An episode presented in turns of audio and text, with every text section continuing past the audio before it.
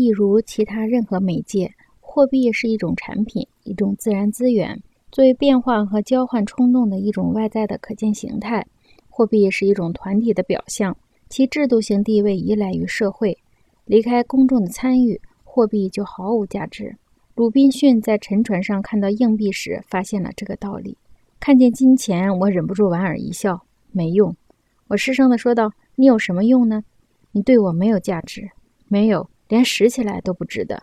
那边任何一把刀子都赶得上这一大堆钱的价值。我给你派不上任何用场。”你就留在这儿吧，沉入海底吧，就像不值得救他一命的东西一样沉入海底。但是经过一番考虑以后，我还是把钱带走了。我用了一块帆布把钱全部包在一起，然后开始考虑再造一只筏子。原始的商品货币和无文字社会的咒语一样，可以是力量的宝库，并常常成为狂热经济活动的诱因。南太平洋的土著民族从事这一活动时，并不追求经济利益。勤奋狂热的生产以后，随之而起的可能是有意损坏做出的产品，以求获取道德上的威望。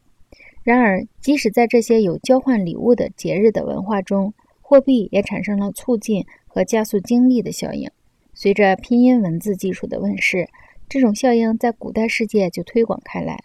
和文字一样，货币也有力量使人的精力专门化和得到重新的疏导，并使功能分离。